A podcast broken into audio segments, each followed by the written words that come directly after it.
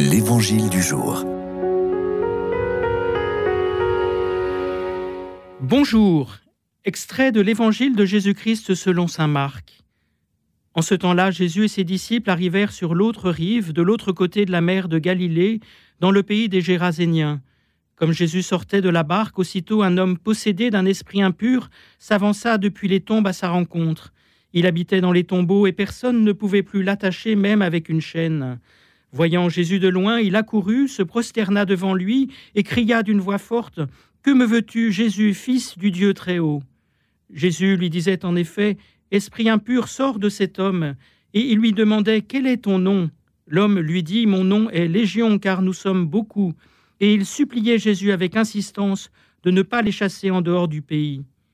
Alors les esprits impurs supplièrent Jésus, Envoie-nous vers ces ports, et nous entrerons en eux, et il le leur permit. Ils sortirent alors de l'homme et entrèrent dans les ports.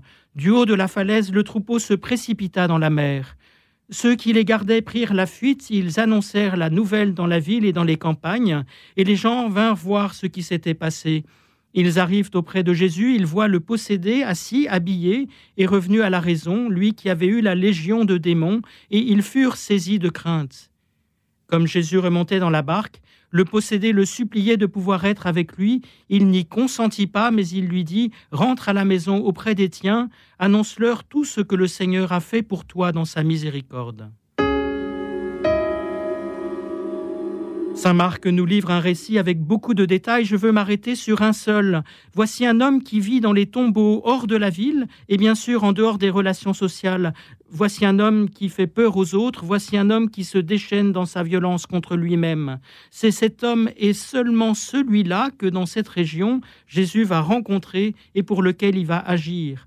À la fin de cet épisode, cet homme retrouve non seulement la vie, mais il est envoyé dans la ville auprès des siens. Jésus l'a libéré des démons, mais il lui fait aussi vivre des relations nouvelles avec son entourage. Dans notre société et parfois aussi dans nos familles, nous mettons tant de gens à l'écart que nous jugeons non fréquentables ou pire que nous verrions comme indignes du règne de Dieu. L'évangile de ce jour nous signale que Jésus est venu pour eux, pour les rencontrer, et pour les envoyer nous annoncer la bonne nouvelle et la miséricorde du Seigneur.